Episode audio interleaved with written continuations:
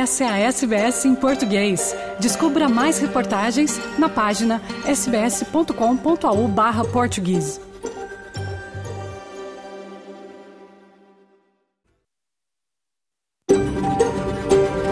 SBS, a world of difference.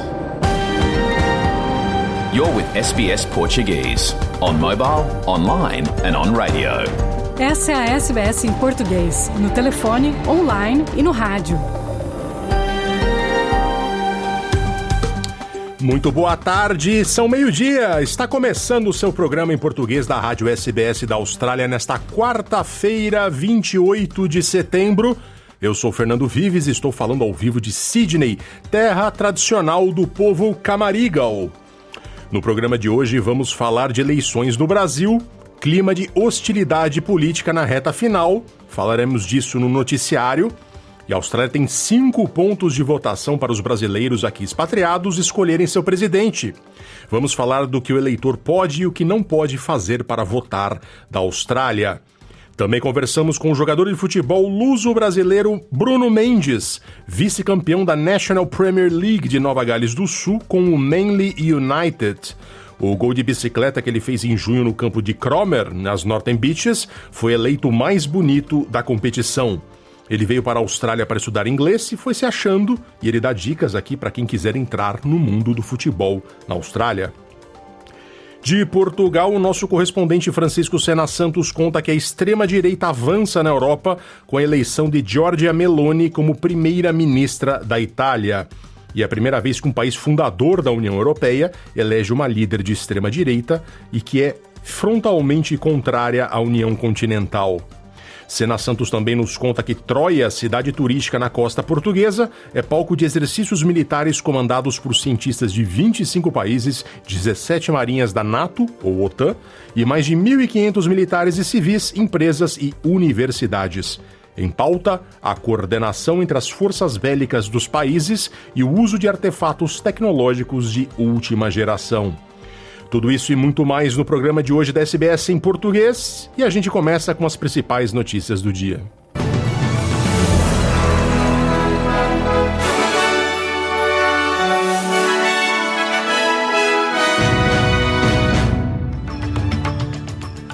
Há cinco dias das eleições gerais no Brasil, o clima de violência preocupa no país. No último fim de semana, foram registradas duas mortes relacionadas com brigas políticas.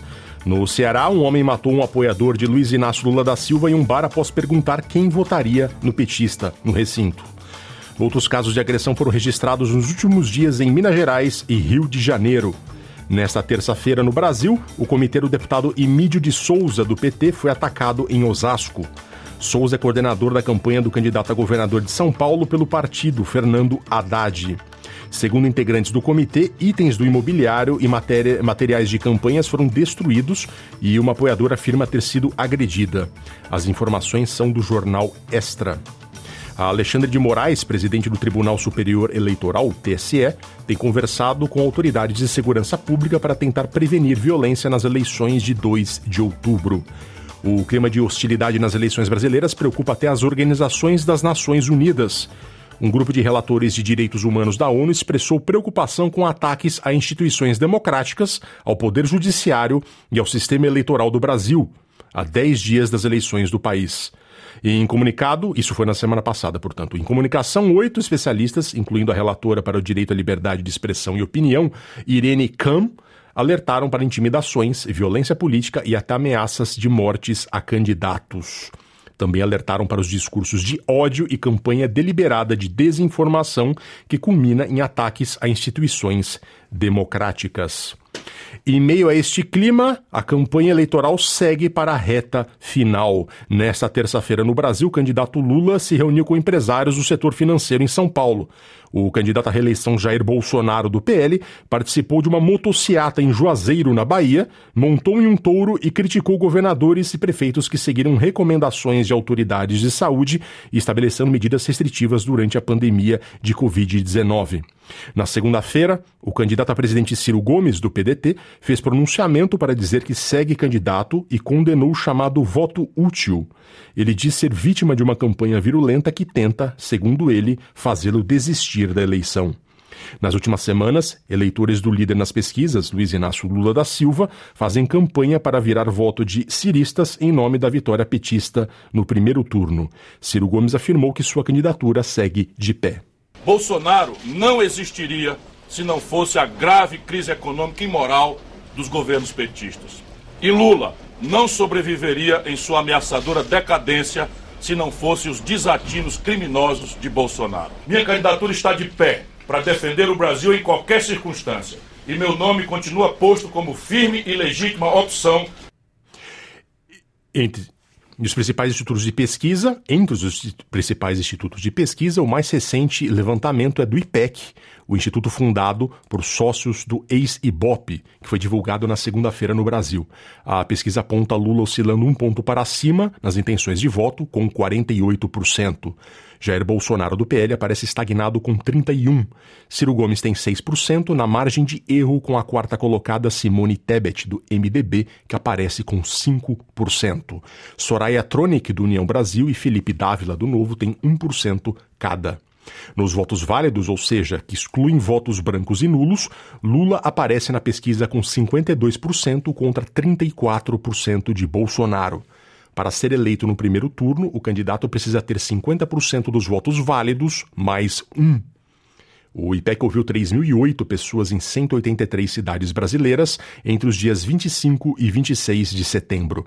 A margem de erro é de dois pontos percentuais para mais ou para menos, considerando um nível de confiança de 95%, segundo o Instituto. E vamos agora às notícias da Austrália. O corte do imposto sobre combustível chega ao fim nesta quarta-feira, meia-noite, madrugada de quinta, e o órgão de fiscalização do consumidor da Austrália foi ordenado a ficar alerta para manipulação de preços. Há temores de que o custo da gasolina possa aumentar em mais de 20 centavos por litro quando o desconto terminar.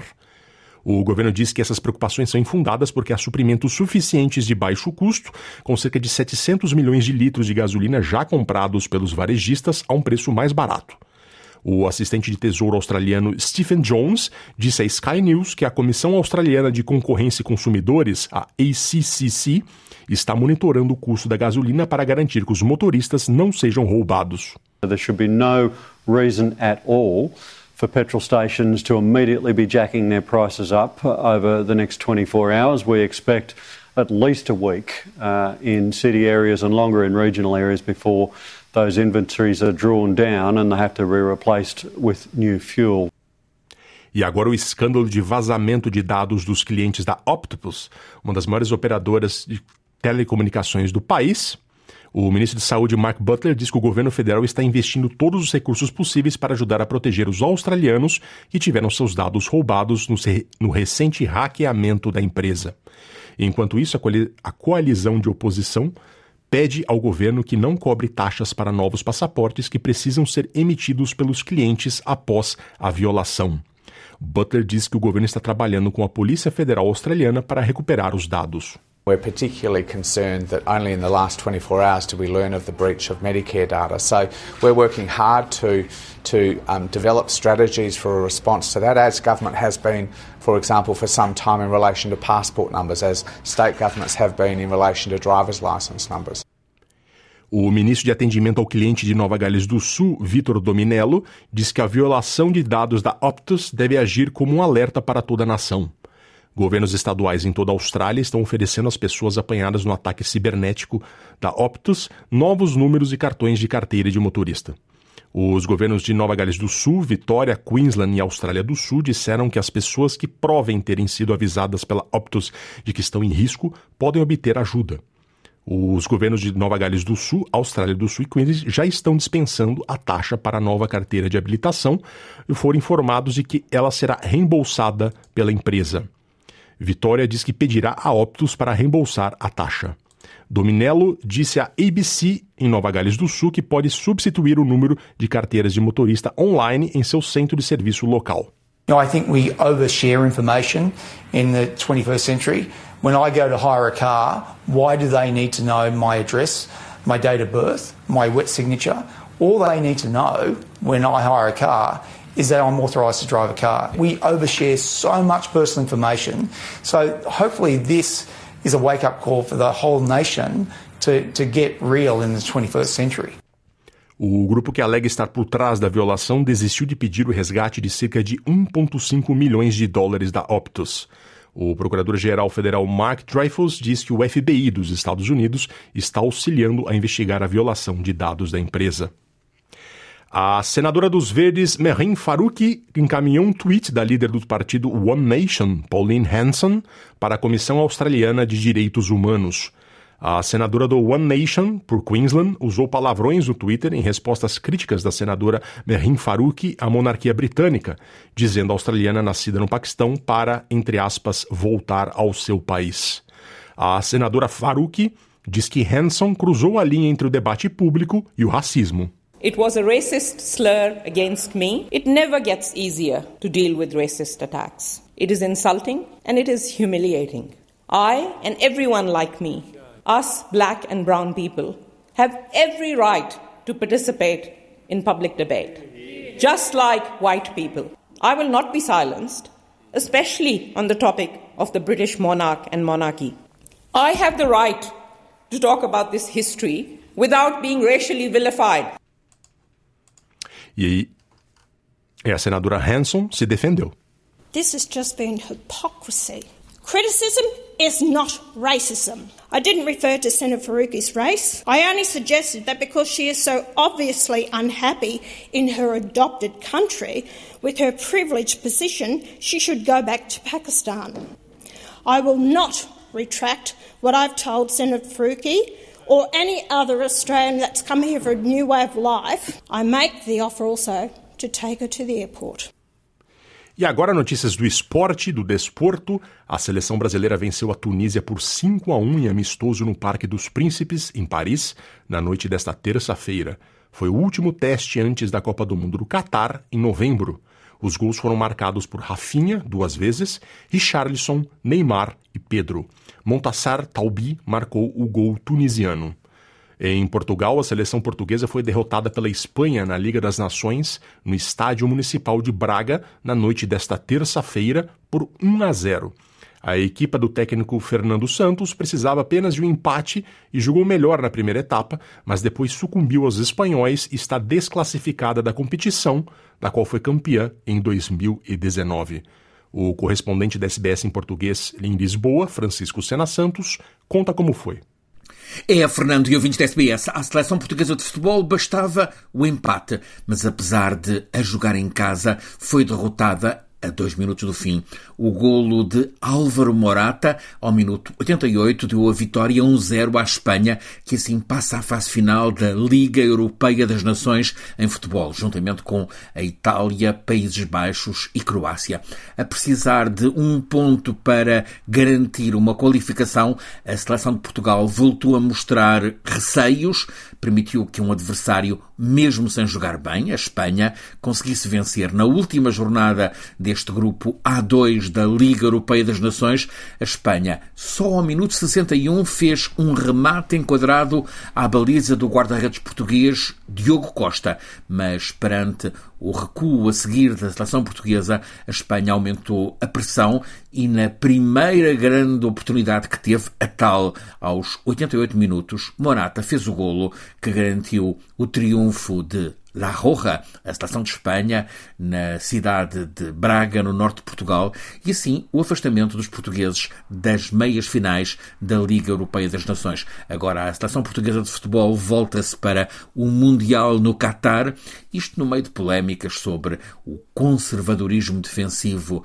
do treinador Fernando Santos, que, no entanto, dispõe de novas gerações de futebolistas de muito alta qualidade. E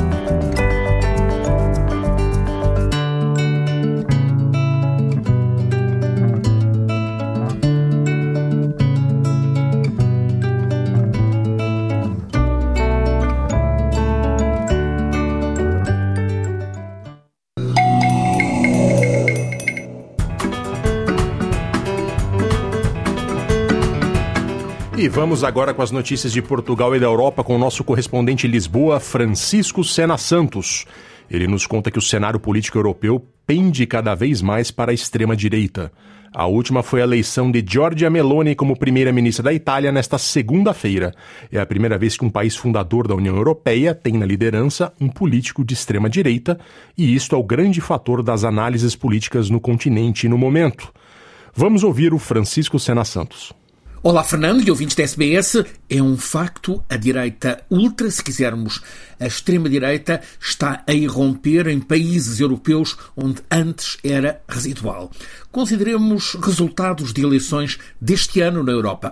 Portugal teve eleições legislativas no passado 30 de janeiro, no começo deste ano. Um facto principal nestas eleições, o Partido Socialista reforçou-se, reforçou a votação, subiu de 36% para 41% e passou para maioria absoluta, ao crescer de 108 para 120 deputados num Parlamento com 230 lugares. Portanto, maioria absoluta aos 116, o PS tem 120. O PSD manteve segundo lugar, repetiu 27%, 79 deputados. A outra grande novidade nestas eleições portuguesas foi o Partido Nacionalista Chega, identificado precisamente com a extrema-direita, com 7% dos votos, passou do sétimo para o terceiro maior partido em Portugal. Cresceu de um só deputado nas eleições anteriores para 12. Crescimento inédito de um partido de extrema-direita em Portugal. Aqui ao lado, na Andaluzia, a maior das regiões de Espanha.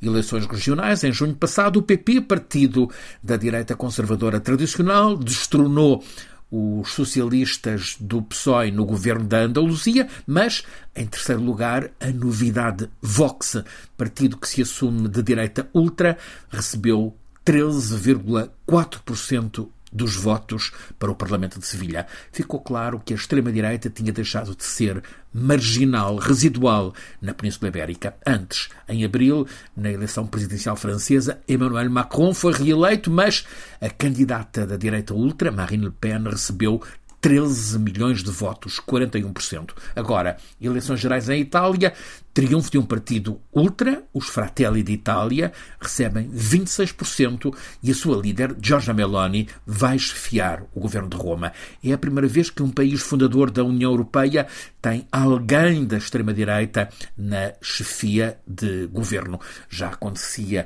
em países do leste europeu, o caso da Hungria, da Polónia, mas entre os países fundadores eh, da CEE é a primeira vez que alguém de extrema-direita está ao comando do governo. Temos assim que caem na Europa o que eram linhas vermelhas a marginalizar a ultradireita. Isto passou a ser um tema dominante nas análises políticas. Uma das análises relevantes é a do sociólogo Manuel Castells, doutor em Ciências Humanas, professor residente em Berkeley, Estados Unidos, convidado em Oxford, em Cambridge, em Nanterre, Paris, onde se formou, autor de ensaios de referência sobre a era da informação, a sociedade em rede, a cultura da internet. Agora, o espanhol Castells acaba de publicar no diário catalão La Vanguardia uma análise sobre a normalização de ideologias extremas no sistema político da Europa, que está desestabilizada pela conjuntura diabólica deste ano, a guerra, a crise energética e a inflação resultante. É uma Europa em que, analisa Castells, os partidos tradicionais não sabem dar, não têm a resposta eficaz ou apresentam propostas vazias, nulas, perante o discurso facilitista, popular, de formações ultra que antes apareciam como portadoras de perversos cataclismos. Castells parte do caso francês e da tradição de barreira à extrema-direita nos últimos 30 anos, representada pela família Le Pen, pai e filha. Mas as eleições deste ano mostraram implosão em França dos antigos grandes partidos, o centro esvaziou-se, as direitas extremas chegaram aos 30%, acrescente-se que também em França a esquerda mais à esquerda vai aos 23%. Este esvaziamento do centro coloca as extremas com forte aspiração de poder em França. Na Suécia, um partido com origem neonazi, embora com discurso adaptado aos tempos atuais, ficou no segundo lugar nas eleições de há duas semanas, somou 20%. É a maior força política à direita na Suécia. O conjunto conjunto de partidos à direita tem 176 deputados, mais três do que o somatório das esquerdas. Está neste momento a ser explorada a formação de um governo à direita, negociação complexa porque os partidos da direita tradicional recusam governar com a extrema-direita. Na Suécia, portanto, persiste uma barreira à extrema-direita, mas 20% do eleitorado votou nela. Porquê? Questiona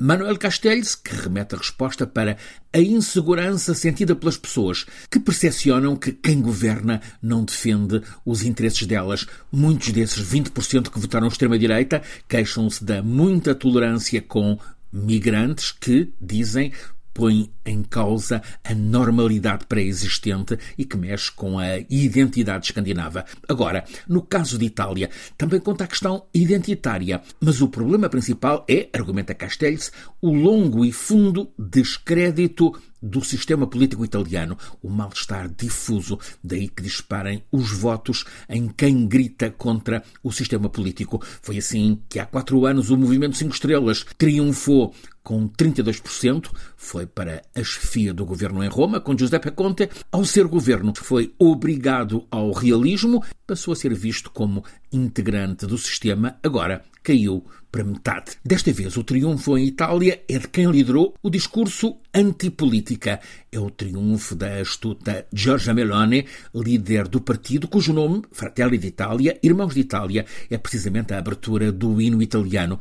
Para governar, Meloni dedicou-se na campanha a atenuar a imagem de ultra que antes sempre cultivou nacionalista mas atlantista, anti-Bruxelas mas pró-Washington, amiga de Orbán mas anti-Putin. Meloni, para governar, precisa de aliados, ainda que instáveis, é o que há. Precisa da Liga, de um soberanista, Salvini, que nunca quis dissimular o alinhamento ultra, tão hostil à União Europeia quanto admirador do estilo Putin até se fez fotografar em Moscou com uma camisola que tinha estampada a efígie dele, o chefe do Kremlin. Ainda para conseguir maioria, Meloni também precisa do que resta da direita liberal italiana, um Berlusconi que tem surgido nas imagens destes dias em modo que mais parece réplica para Museu de Cera. Berlusconi, uma personagem que foi condenada por abuso de menores, fraude fiscal, corrupção, suborno, mas que a nova maioria aponta para um alto cargo agora em Itália. Meloni vai esfiar o governo. Questão imediata: que identidade vai ser a de Giorgia Meloni na chefia do governo de Itália? Voltará a ser a radical de antes da campanha, com posicionamento extremado, populista, mestra a cavalgar o mal-estar, a excitar a emoção dos que se sentem excluídos? Ou vai ser a apenas conservadora nacionalista, com o discurso algo açucarado dos dias de campanha, em que soterrou a cruzada contra o aborto, camuflou a hostilidade às questões de género e começou a passar da antipolítica para a adesão a compromissos necessários, até alguns com a Europa.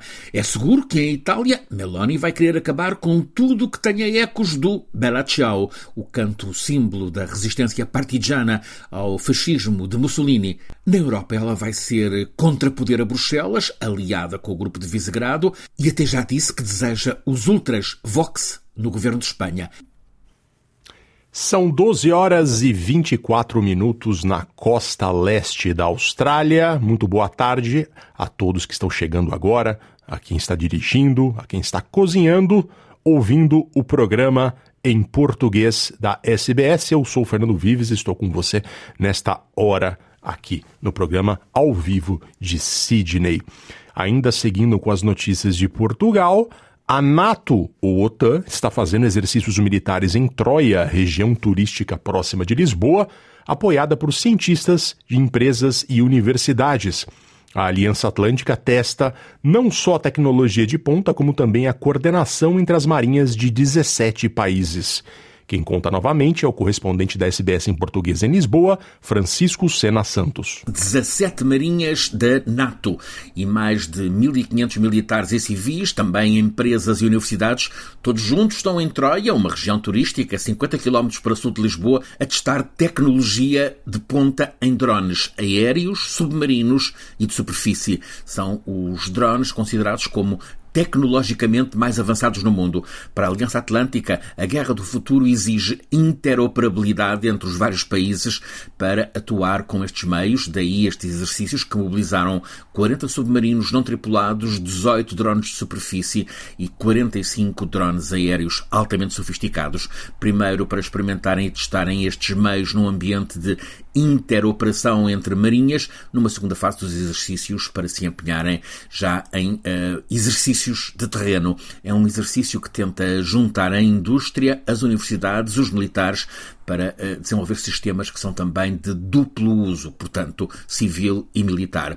Entre Troia e Sines, a sul de Lisboa, na região do Alentejo, Portugal tem a chamada Zona Tecnológica Livre, onde empresas e academias associadas às marinhas da Aliança Atlântica podem testar drones.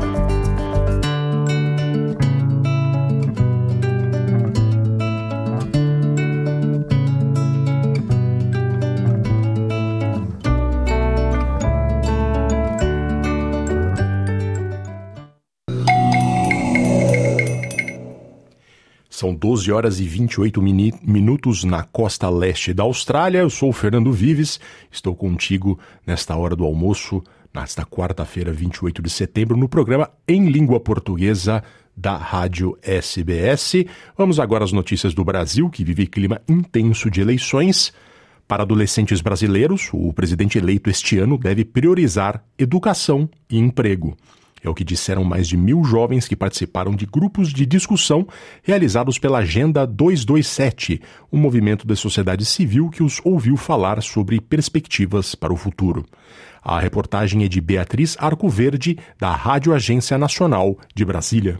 Para quase mil jovens que participaram de grupos de discussão realizados pela Agenda 227, movimento da sociedade civil, o próximo presidente brasileiro deve dar prioridade a políticas de educação e de geração de emprego e renda. Para eles, o futuro presidente deve investir na qualidade de ensino, valorizar os professores e melhorar a infraestrutura nas escolas, além de incluir iniciativas de combate à discriminação. Também é preciso investir de forma urgente em programas de emprego e de geração de renda para aqueles que concluíram o ensino médio. Os jovens também defendem igualdade de oportunidades para todos e sustentam ainda que o próximo presidente deve combater efetivamente o trabalho infantil e prevenir a violência. Para eles, as maiores violações aos direitos dos jovens são registradas na educação e ocorrem também com a exploração da mão de obra infantil e a discriminação na segurança pública e na saúde. Muitos lembram aqueles que precisam deixar de estudar para trabalhar e ajudar no sustento da casa.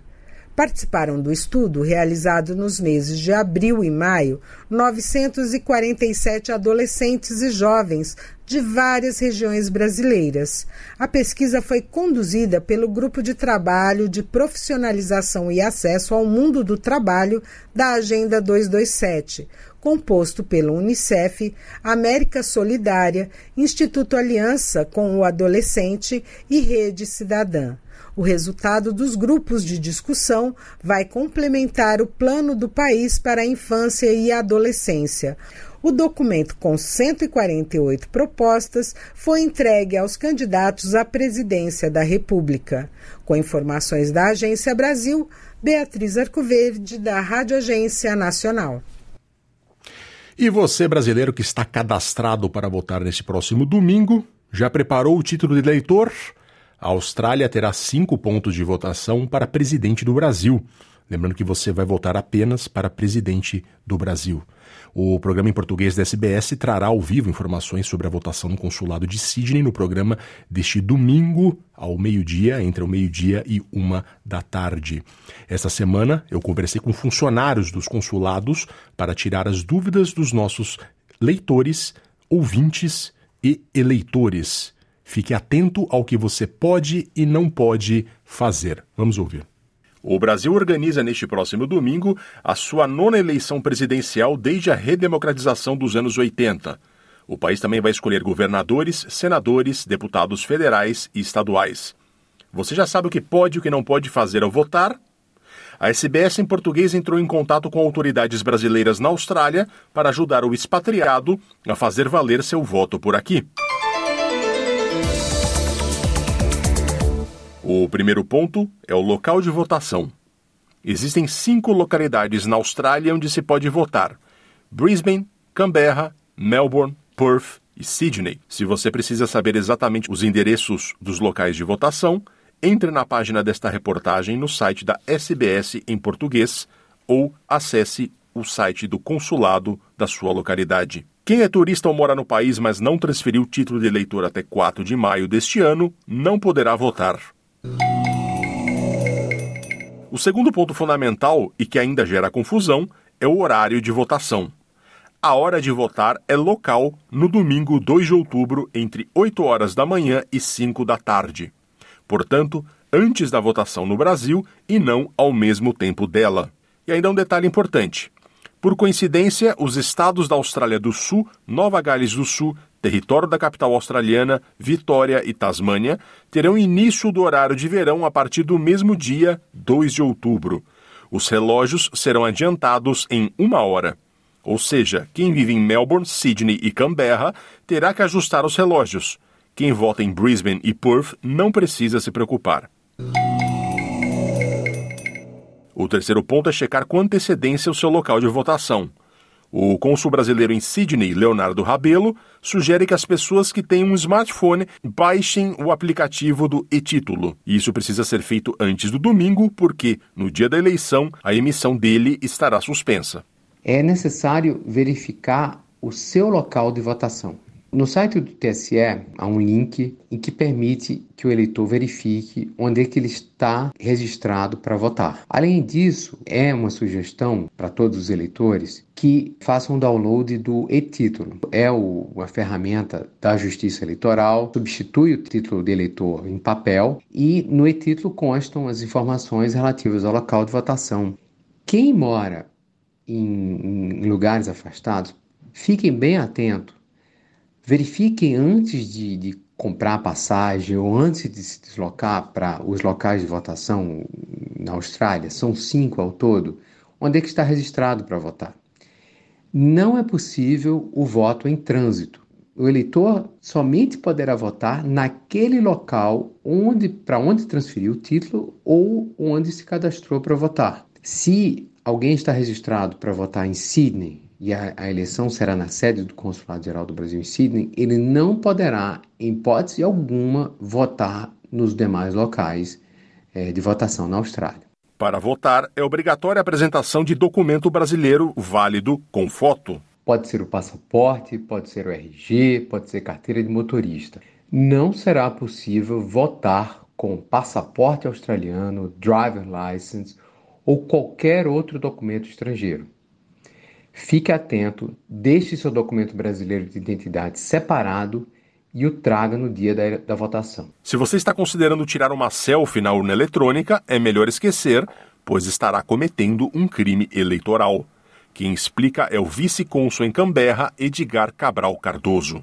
A Lei 9504 de 1997 proíbe que o eleitor entre na cabine de votação com equipamentos de filmagem, de fotografia e o celular, que hoje em dia é tudo isso. Então, desde 1997 que existe essa proibição. E o que agora está mais claro, resolução do TSE, é que o eleitor deve deixar o celular junto com o seu documento na mesa do presidente, deixar com os mesários, entra, faz, registra o seu voto e na saída ele recolhe o seu celular de volta. Porque o sigilo do voto é importante para evitar que o, a pessoa vote constrangida por alguém que lhe obriga a mostrar que ela votou no candidato que ela gostaria que tivesse votado. O eleitor que se recusar a deixar o, o celular, ele será impedido de votar no, naquele momento. E o eleitor, de alguma maneira, conseguir driblar essa proibição e for flagrado que comete um crime eleitoral passível de punição por até dois anos de, de prisão, caso condenado. Ele vai responder um processo. Manifestações políticas silenciosas serão permitidas. Boca de urna, não. O eleitor tem o direito à manifestação silenciosa do voto dentro da sessão. Ele pode ir com a camiseta do seu candidato, uma bandeira, um bottom, um chapéu, sem problema. O que ele não pode é ficar verbalizando esse apoio, entoando jingle de campanha, conversando com outros eleitores ou com mesários dentro da sessão sobre o seu, seu candidato. No exterior, as eleições serão apenas para presidente da República. Não é possível votar para os demais cargos. Quem está no Brasil este ano também votará para governador de seu estado, senador e deputados federal e estadual. Se você vai ter que justificar o voto, não será possível fazê-lo no consulado no dia da eleição. Leonardo Rabelo, cônsul do Brasil em Sydney, conta que há duas maneiras de se justificar sem sair de casa. Como o eleitor bem sabe, o voto no Brasil é obrigatório. Caso o eleitor esteja afastado do seu domicílio eleitoral ou não tenha como se deslocar para o seu local de votação no dia, é preciso fazer a justificativa da sua ausência. E existem duas maneiras de fazer a justificativa da ausência eleitoral. A primeira delas é no dia, por meio do aplicativo e-título. O aplicativo tem uma ferramenta de geolocalização em que é possível o eleitor justificar que se encontra longe do seu local de votação no momento, no dia da votação. Uma segunda maneira de justificar a ausência no dia é por meio da ferramenta Justifica, cujo link se encontra no site do TSE. É possível então justificar a ausência em cada turno, caso tenha segundo turno, até 60 dias após a conclusão da votação. Isso tudo é feito online, de casa, sem a necessidade de comparecer ao consulado. Eu recomendo fortemente não compareça ao consulado no dia da votação para justificar sua ausência. Não será permitida justificativa da sua ausência no dia da votação no consulado. As urnas eletrônicas são usadas nacionalmente e testadas desde 1996, sem nunca terem sido hackeadas. O vice-cônsul em Canberra, Edgar Cabral Cardoso, contextualiza como é atestada a segurança das urnas. Tem várias etapas que garantem a segurança do voto. Primeiramente, dizer que o, o sistema como um todo é bastante seguro, que desde 96, quando ele foi implantado de maneira universal, não há registro de fraude. O, o sistema é transparente porque ele está aberto à fiscalização por parte de partidos, entidades e da sociedade.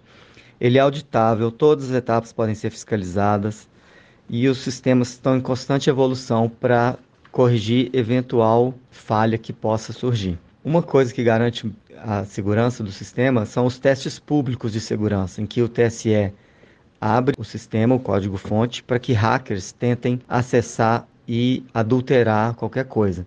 E em todos os testes que já foram realizados até agora, nenhum hacker conseguiu adulterar o resultado das eleições. E todas as recomendações que foram feitas pelos hackers para aumentar ainda mais a segurança foram seguidas, foram implementadas. Outra questão que garante a segurança do voto é que a urna ela é completamente desligada da internet. A urna ela só liga na tomada, então não tem como um hacker acessar a urna. A urna é absolutamente isolada, não tem acesso. Os programas foram todos desenvolvidos no TSE, então conta com, com segurança, não depender de terceiros. Que o código-fonte passa por uma inspeção, todo por, com fiscalizado pelos partidos políticos, pelo Polícia Federal, Ministério Público, OAB, outras entidades, universidades. Então é bastante seguro. As urnas, quando o sistema é instalado nas urnas, passam por uma assinatura digital e lacração para evitar que aconteça qualquer adulteração. Tem a cerimônia de preparação das urnas, que é pública, todo mundo acompanha.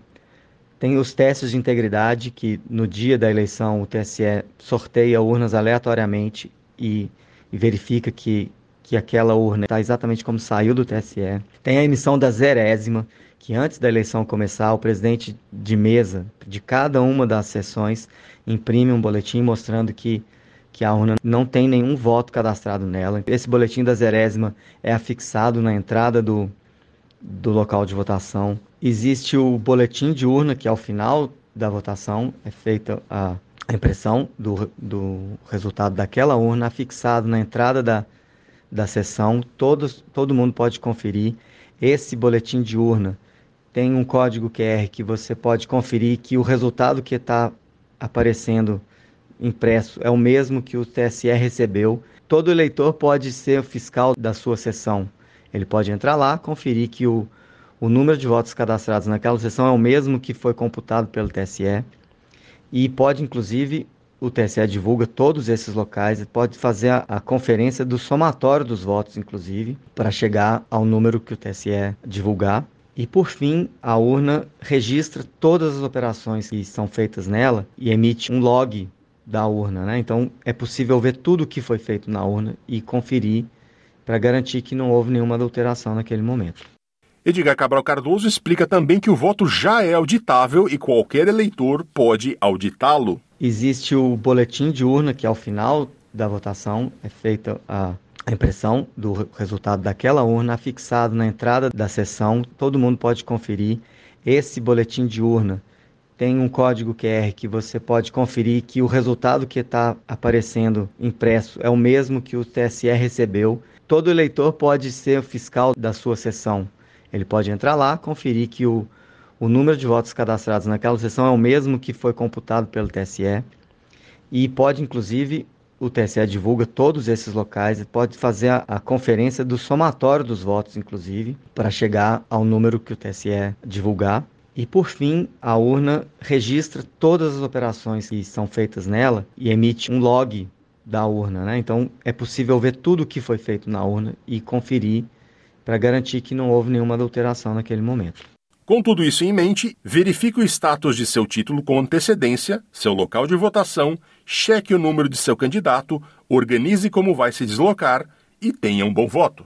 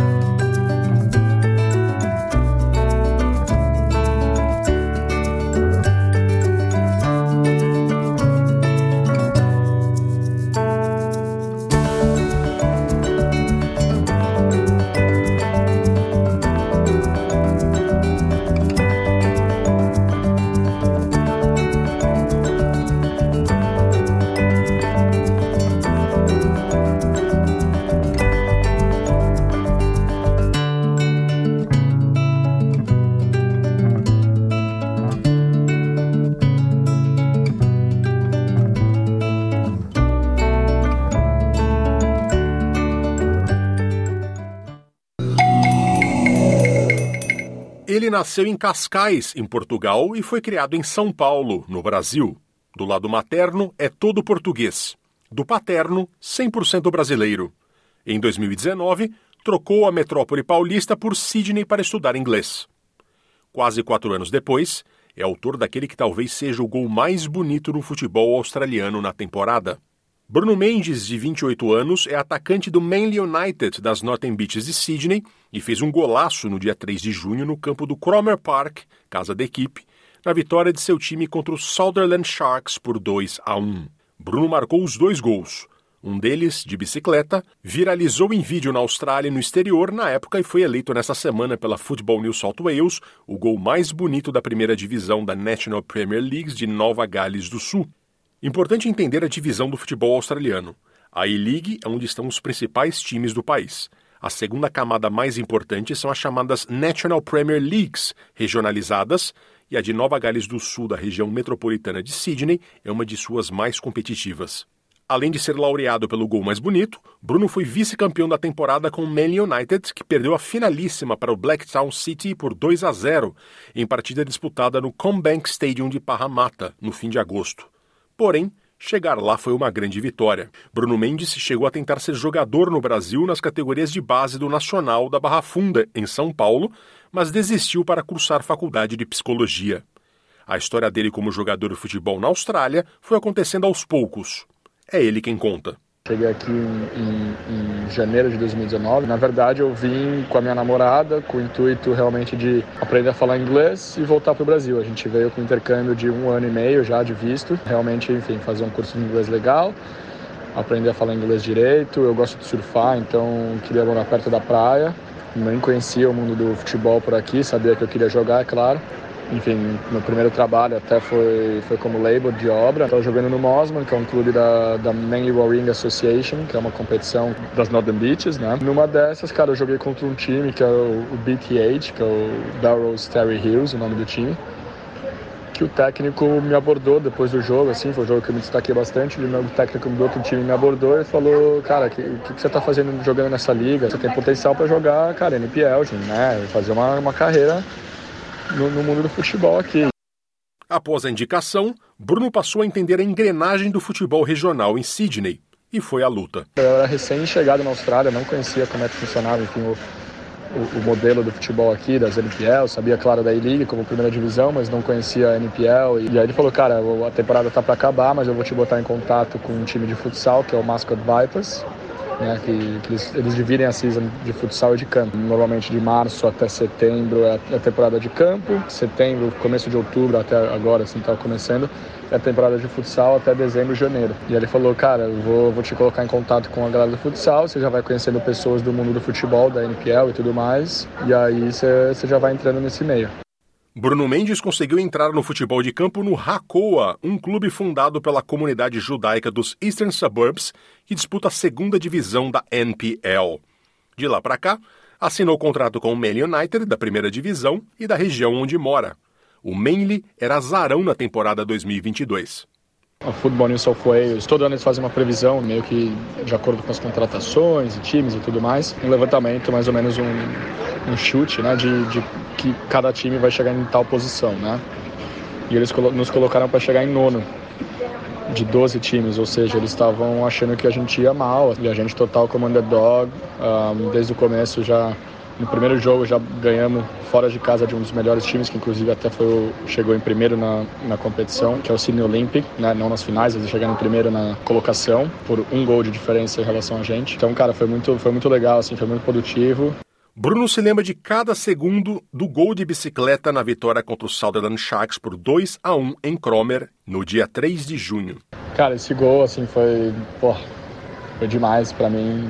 Não só pelo gol em si, com certeza de longe o gol mais bonito que eu já fiz na minha vida. Foi uma verdadeira bicicleta, não um voleio, nem uma semi-bicicleta. O gol em si, uma das coisas na verdade que eu mais gosto, que poucas pessoas até comentaram, foi na verdade o gato que eu dei no, no, no marcador para eu ficar livre para receber o cruzamento. Claro que na hora eu não esperava que o cruzamento viria para uma bicicleta, mas eu, eu dei um, um gato nele como se eu fosse para o primeiro pau e corri para o segundo pau, me desmarcando do marcador. E aí quando a bola veio, que parece que eu lembro dos, dos pequenos detalhes, né? Que enfim, primeiro a bola veio, aí eu pensei, vou dar a bicicleta. Aí eu dei a bicicleta eu senti que eu acertei a bola certinho, assim, tipo, pô, peguei na veia. Vamos ver agora se ela vai entrar. E aí quando eu virei, a bola estava dentro da rede, eu vi ela entrando, e aí, pô, fiquei muito feliz, saí pro abraço e tal, foi legal demais. Parece que é, é, menos de um segundo, né, às vezes, mas parece que o tempo para ali, que eu lembro exatamente do que eu pensei na hora, que, que foi muito louco.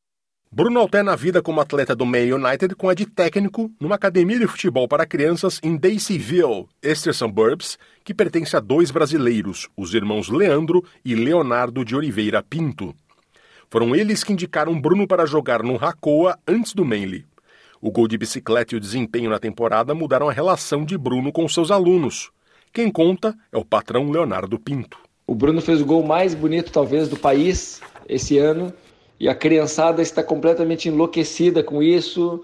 É, fala, hoje olha o Bruno com diferentes olhos, né? Hoje para muitos o Bruno é um é, é um ídolo já para os jogadores novinhos, que é uma pessoa que ele é local aqui e, e as crianças têm o acesso a ele. Então isso faz com que eles, que as crianças sintam muito mais esse ídolo presente. E é uma coisa incrível. Desde o gol, da notícia que saiu por todo o país do gol dele, é, as crianças têm, têm olhado para ele com diferentes olhos e, e se inspirado muito nele, né? saber que tem uma fonte de inspiração que está bem do lado deles. Leonardo e seu irmão Leandro ajudam Bruno a conciliar a função de treinador com a de atleta de futebol. O Bruno hoje com a gente é um, é um profissional full-time, então ele está com a gente praticamente todos os dias né, da semana. Quando começa a temporada do Mainly, ele tem treinamento duas, três vezes na semana com a equipe e normalmente o treinamento do Mainly é logo depois do nosso treinamento da, da nossa academia. O que acontece? Ele sai correndo do treino nosso e vai para o treino dele. Alguns dos jogos do Bruno são na sexta da noite. E aí, nesse dia, por exemplo, ele tem que vir no treino e sair na metade do treino para poder ir para o jogo dele. Não é a solução ideal, agora é a, é a melhor solução para poder fazer com que ele consiga fazer os dois. Ele é jovem ainda, né? ele se vê um jogador de futebol e é um grande jogador de futebol. Então a gente tem que tentar conciliar tudo para que tudo dê certo. O Man United manda jogos em Cromer, bairro vizinho de Dewey, que, segundo o censo de 2021, é o subúrbio com o maior número de brasileiros da Austrália. Bruno Mendes diz que virou uma referência também para os filhos de brasileiros que praticam futebol no clube. Cara, realmente de UI, Manly, aqui os Northern Beaches em si tem, tem, tem muito brasileiro. Claro que eu mobilizei bastante gente, né, vários amigos meus querendo acompanhar a minha jornada aqui no Manly, então foi muito legal, que aí vários amigos iam assistir os jogos, ficavam ali no bar, tomando uma cerveja e acompanhando alguns brasileiros que os filhos deles jogam no Manly também. E aí acabava enfim, claro, se identificando comigo, vinham falar comigo depois do jogo, pedia para tirar foto com, com a molecada, autografar a camiseta, aquelas coisas que, cara, eu nunca achei que, que, que fosse rolar e, e, e, acabou rolando. Assim. Aos jovens homens e mulheres que chegam na Austrália e sonham em se tornar jogadores de futebol no país, Bruno tem três conselhos. Primeiro, cara, vir bem fisicamente. Isso é um dos top três, assim, que eu diria, porque o brasileiro normalmente por ter uma técnica melhor, uma habilidade às vezes melhor do que, do que o, o, resto do mundo, acha que aqui na Austrália a galera não joga bem, vai ser fácil, vou, vou deitar o cabelo, né, vou jogar muito e tal.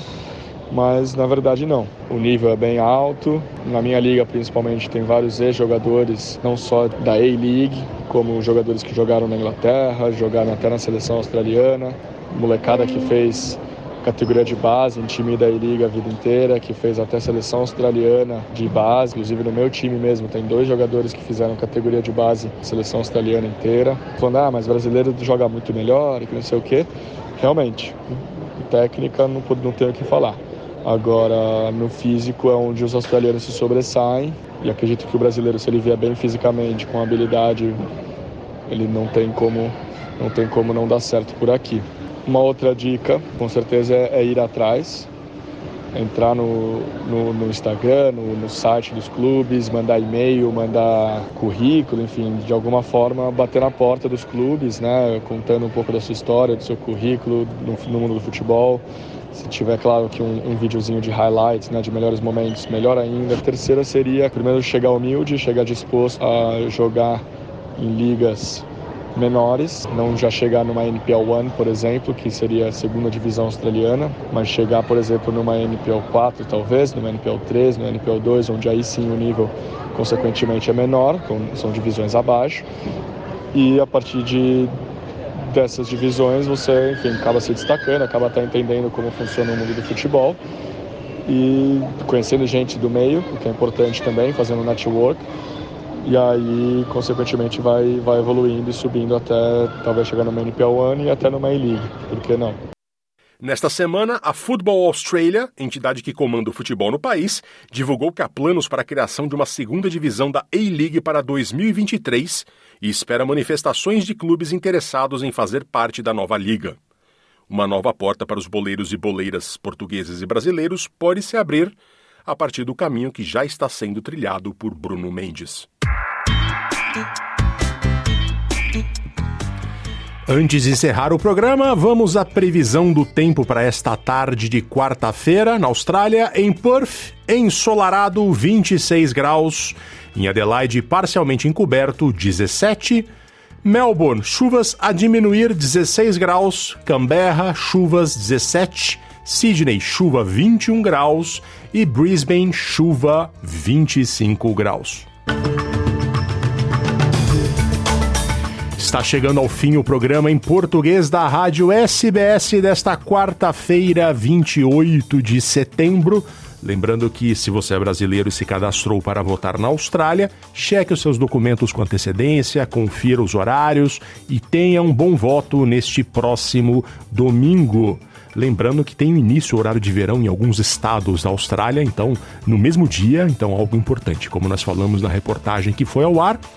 Você pode seguir a SBS em português no Instagram e também no Facebook ou no Twitter. Procure lá SBS Português para você ficar ter acesso às nossas notícias. Você pode acompanhar as principais notícias, o noticiário e o conteúdo especial que nós produzimos sobre as comunidades brasileira, timorense, portuguesa e dos países africanos lusófonos, também nos principais agregadores de podcast, no Spotify, no Google Podcasts e em vários outros. É isso. Um grande abraço a todos. Voltamos no próximo domingo com Luciana Fraguas. Também entraremos ao vivo do Consulado Brasileiro de Sydney, falando sobre as eleições na Austrália, como está o clima, qual é a perspectiva e vamos falar bastante também dos resultados das eleições da eleição no Brasil, não só para presidente. Na segunda-feira vamos falar sobre como foi a votação na Austrália, mas também sobre toda a votação no Brasil uh, sobre o segundo turno e tudo mais. Muito obrigado pela sua companhia nesta hora. Vamos terminar ouvindo o Caetano Veloso, Podres Poderes. Um abraço.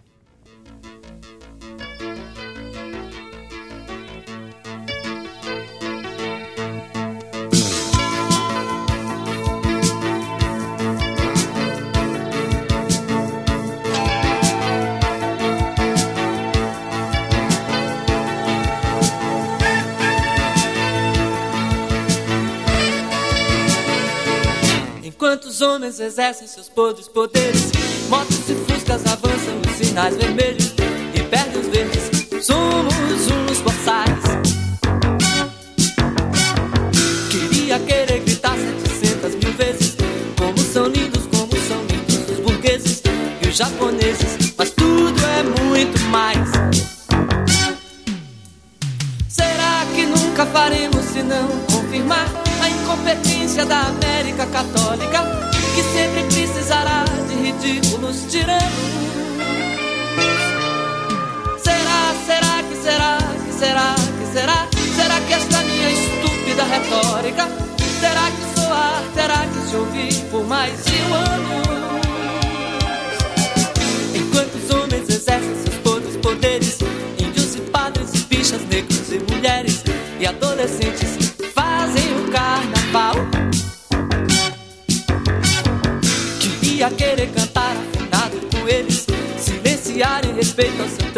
num êxtase Ser indecente, mas tudo é muito mal Ou então cada paisano e cada capataz Com sua burrice para jogar sangue demais Nos pantanais, nas cidades Curta, compartilhe, comente. Siga a SBS em português no Facebook.